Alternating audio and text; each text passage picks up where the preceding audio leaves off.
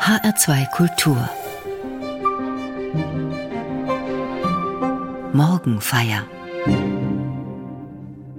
Ein Vater segnet seinen Sohn. In der Bibel klingt das so. Gott gebe dir vom Tau des Himmels und vom Fett der Erde und Korn und Wein die Fülle. Verflucht sei, wer dir flucht, gesegnet sei, wer dich segnet. Diese Segensworte spricht der Erzvater Isaak zu seinem Sohn Jakob. Er verheißt ihm ein erfülltes Leben, das von Segen trieft. Segnen durchzieht die Bibel von Anfang an und ist aus keinem Gottesdienst wegzudenken. Aber was ist Segen und wie wirkt er? Dem möchte ich an diesem Sonntag mit Ihnen zusammen nachspüren. Dazu vertiefen wir uns in die Bibel, schauen aber auch beim Herrn der Ringe, bei Harry Potter und in den Star Wars Abenteuern vorbei. Doch zunächst zurück zu Isaak und seinem Sohn Jakob. Segen wirkt nicht wie Zauber, auch der des Erzvaters Isaak nicht.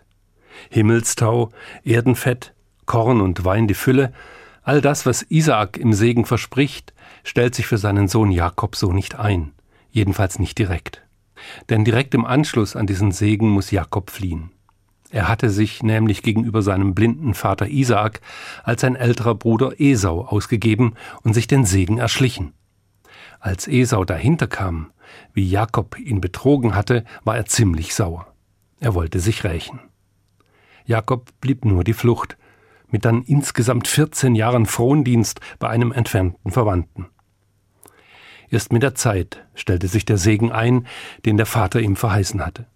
Segen ist eben keine Wunscherfüllungsmaschine und keine Zauberei, die Unmögliches möglich macht. Die Erzeltern Isaak und Rebekka waren Nomaden oder Halbnomaden. Sie lebten in Zelten und folgten ihren Herden auf der Suche nach guten Weiden. Der Tau des Himmels und das Fett der Erde, aber auch Korn und Wein, die die Nomaden oftmals eintauschen mussten, waren für sie der Inbegriff von Lebensqualität. So würde man das heute sagen. Wasser, Öl, Brot und Wein? Braucht man mehr zum Leben? Segen ist auf den ersten Seiten der Bibel zunächst und vor allem Fruchtbarkeit.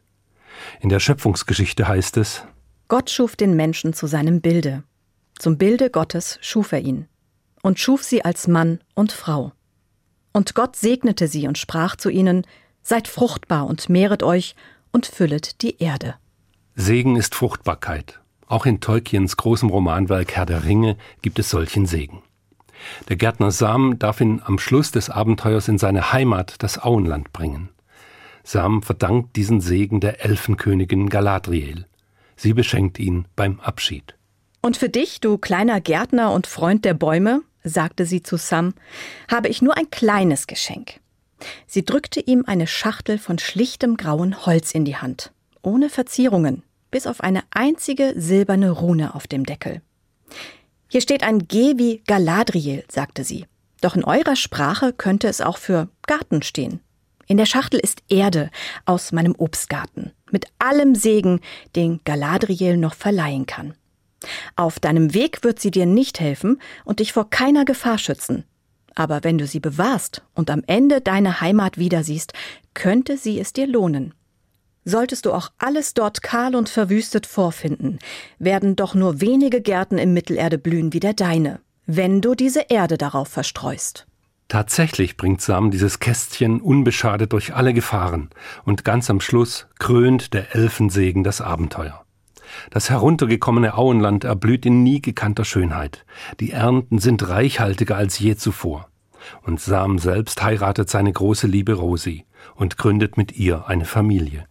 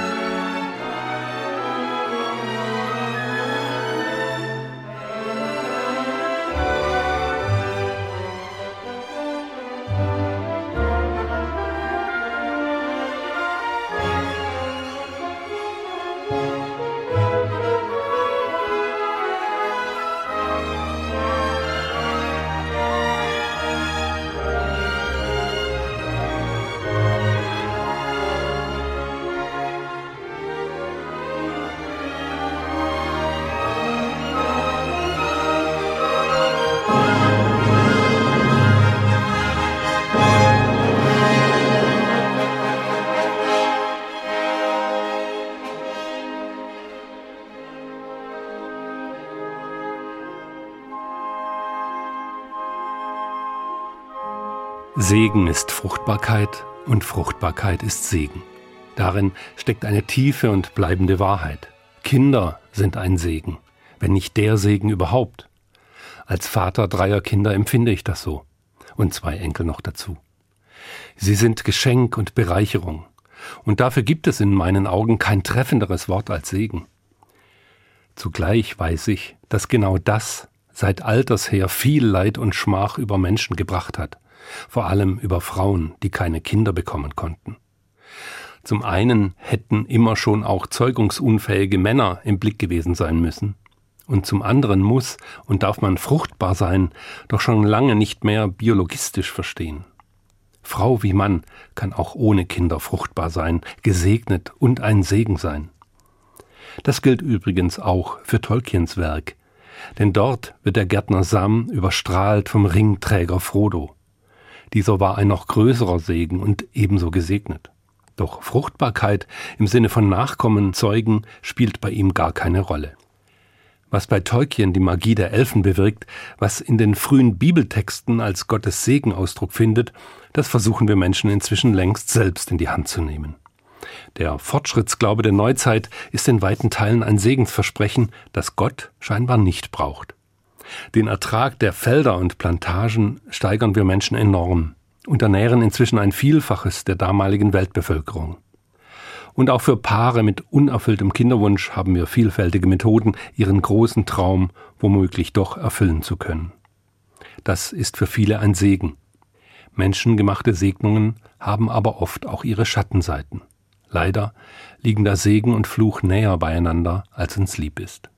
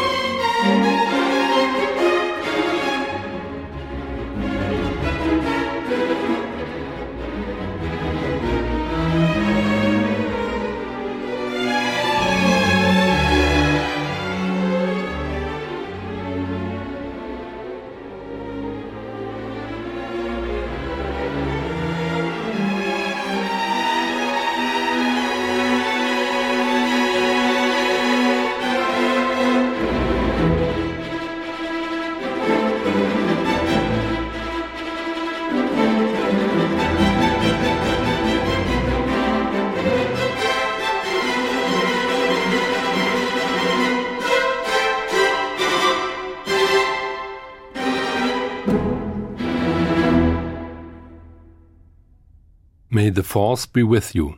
Möge die Macht mit dir sein. So lautet der Segenswunsch der Jedi-Ritter in den Star Wars-Filmen. Sicherlich die medial erfolgreichste Segensformel der letzten Jahrzehnte.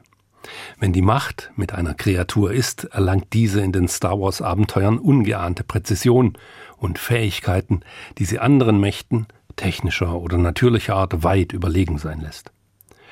Und nur solche Kreaturen, in denen die Macht ebenfalls ungewöhnlich stark ist, können es mit anderen machtbegabten Geschöpfen aufnehmen.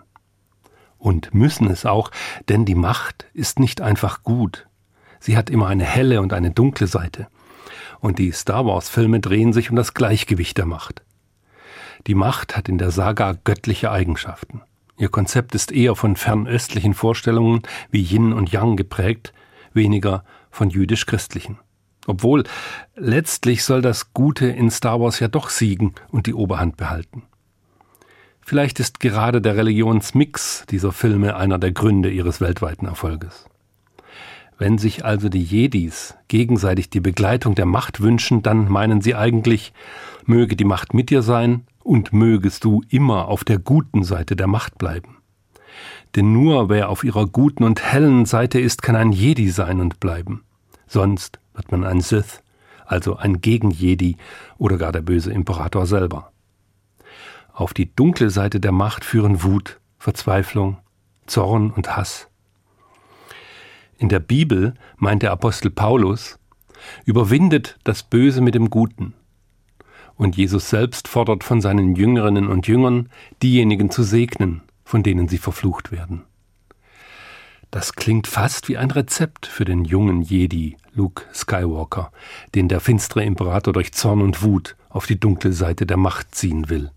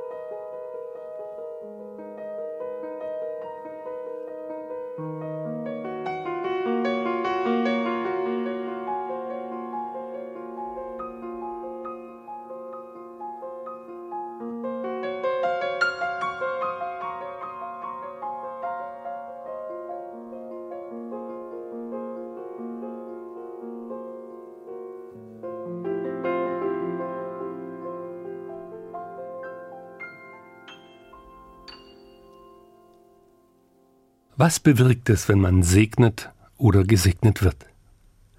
Die Magie des Segens liegt nicht im Reich der Fantastik und Zauberei, auch wenn ich hier Beispiele aus der Fantasy-Literatur und Science-Fiction aufnehme.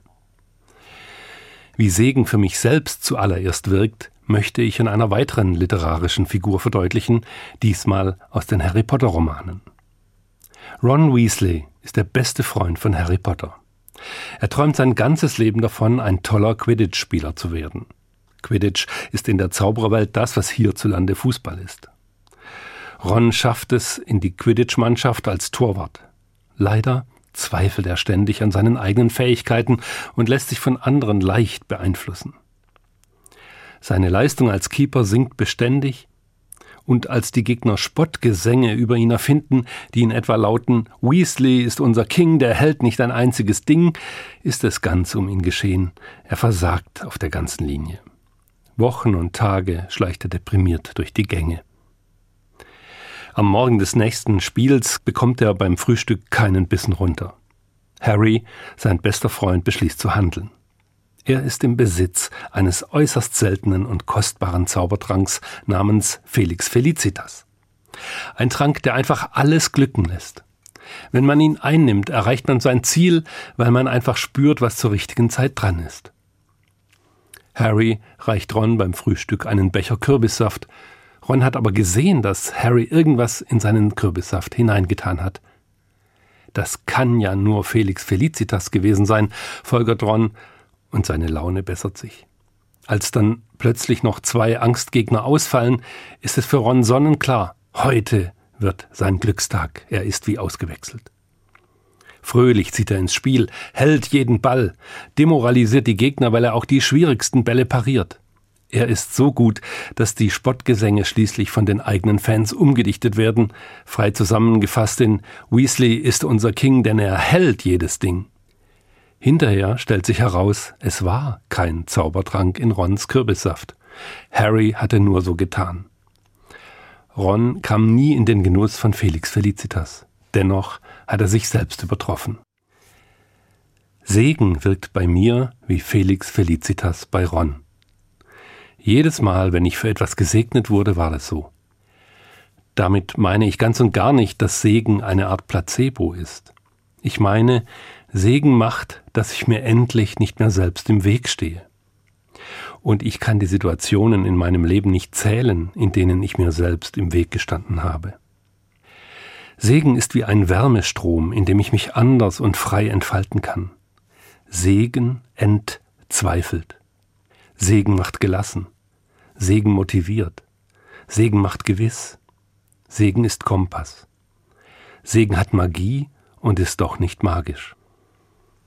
Was im Segen geschieht, scheint so einfach und ist doch auch komplex. Zunächst einmal kann ich mich nicht selbst segnen. Niemand kann das. Zum Segen gehört immer eine, die segnet und eine, die gesegnet wird oder einer.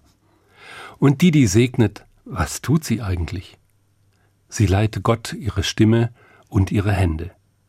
Niemand, der segnet, kann für das garantieren, was er zusagt. Denn aus eigener Kraft kann man nicht segnen, aus eigener Kraft kann man nur wünschen. Das ist der Unterschied von Wunsch und Segen. Das Subjekt des Segnens ist immer Gott, und als Empfänger des Segens bin ich immer passiv. Ich kann es vielleicht aktiv verhindern, gesegnet zu werden, aber ich kann nicht aktiv Segen herbeiführen oder gar erzwingen. Segen ist immer ein Geschenk oder es ist kein Segen. Sprichwörtlich heißt es zwar, sich Regen bringt Segen, aber das ist ein eher oberflächliches Segensverständnis, weil Segen hier einfach synonym für Ertrag und berechenbares Ergebnis ist. Segen hat zwar immer mit gesteigertem Leben zu tun, aber das meint eher Qualität als Quantität. Und wo es Quantität meint, kommt der Segen durch Wachsen und Reifen und nicht durch Beschleunigung und Leistungssteigerung.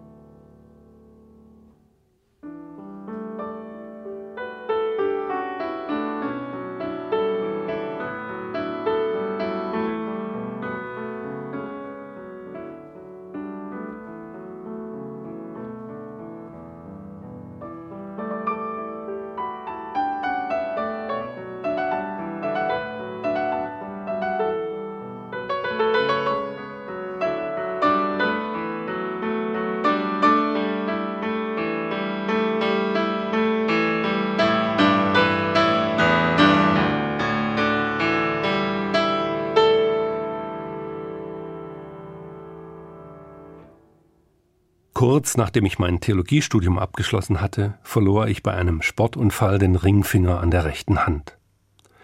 Als mir die Ärzte klarmachten, dass der Finger nicht zu retten ist, war in all dem Schmerz und der Konfusion mein erster Gedanke, du kannst nicht mehr segnen. Der Gedanke verwirrte mich und steigerte sich in diesen Minuten bis hin zu, du kannst nicht Pfarrer werden. Dazu muss man wissen, dass ein evangelischer Pfarrer zum Segen stets die Arme erhebt und Arme und Hände ausbreitet. Eine schöne, starke Geste, die mir sehr wichtig ist. Und da fehlte nun die Symmetrie, die, die Schönheit, was auch immer. Genau erklären kann ich es bis heute nicht. Es war eben so. Und dennoch bin ich Pfarrer geworden. Und am Schluss eines jeden Gottesdienstes segne ich. Nicht mit zehn, aber immerhin mit neun Fingern und immer noch mit zwei Armen und Händen. Es sind die uralten Worte des aaronitischen Segens, die ich dann sprechen darf. Und sie faszinieren mich immer wieder aufs Neue. Der Herr segne dich und behüte dich. Der Herr lasse sein Angesicht leuchten über dir und sei dir gnädig. Der Herr hebe sein Angesicht über dich und gebe dir Frieden. Diesen alttestamentlichen Priestersegen hat Martin Luther liturgisch für die evangelischen Gottesdienste eingeführt. Und für mich ist es der Segen. Manche Formulierungen darin klingen seltsam, seltsam altertümlich und sind nicht ohne weiteres zu verstehen. Und auch wenn ich Segen nicht allein mit dem Verstand begreifen kann, hilft es doch zu wissen, was da eigentlich gemeint ist und zugesprochen wird. Der Herr segne dich und behüte dich. Der Segen wendet sich hier an den Einzelnen, an ein Du. Das meint, Gott gewährt dir Leben, Glück und Gedeihen. Gott gewährt ebenso Schutz und geht mit, begleitet. Und dieser segnende Gott ist nicht irgendein Gott, sondern der Gott Abrahams, Isaaks und Jakobs, der Vater Jesu Christi. Der, der sich Mose im brennenden Dornbusch mit den Worten Ich werde sein, der ich sein werde, offenbart hat. Oder anders übersetzt, ich bin, der ich bin. Da kann dann für Gott auch sie stehen, etwa die ewige oder Mutter. Denn all diese Wesenszüge hat der segnende Gott genauso. Unsere Bezeichnungen als Herr oder Vater sind ja ebenfalls nur geprägte Bilder für einen persönlich zugänglichen Gott. Ein Gott, der Welt und Menschen erschafft und nur Mann und Vater ist, wäre nicht Gott. Der Herr lasse leuchten sein Angesicht über dir und sei dir gnädig. Das klingt schön. Und die Vorstellung darin ist die eines Menschen, der sich einem anderen freundlich zuwendet und sich freut und strahlt, weil er sein Gegenüber kennt und mit dem Herzen versteht. Im alten Orient leuchtet ein freundliches Gesicht, wo wir sagen würden, es strahlt. Der Herr erhebe sein Angesicht über dich. Lange habe ich nicht verstanden, wieso das Angesicht nochmal vorkommt im Segen. Dass Gott sein Angesicht auf einen Menschen hebt, ist eine Vorstellung aus der antiken Gerichtswelt. Der Richter erhebt sein Angesicht normalerweise nicht. Er schaut nicht auf, denn er ist unbestechlich, und es gibt vor ihm kein Ansehen der Person. Wenn er aber Vergebung gewährt, dann erhebt er sein Angesicht und sieht denjenigen an, dem er vergibt und dem er Gnade gewährt. Dieser Segensteil, der nochmal vom Angesicht spricht, heißt, Gott sieht mich, wie ich bin, in aller Unzulänglichkeit, ja aller Schuld, und vergibt mir, begnadigt mich. Gottes Angesicht, das sich erhebt, ist wie die aufgehende Sonne. Und schenke dir Frieden. Wo wir Frieden sagen, steht eigentlich Shalom. Und Shalom ist nicht steigerungsfähig. Das ist nicht nur Waffenstillstand, sondern Friede und Heil, Wohlergehen und Gelassenheit, Ruhe und Heimat, Segen in Fülle. Einen gesegneten Sonntag. Shalom.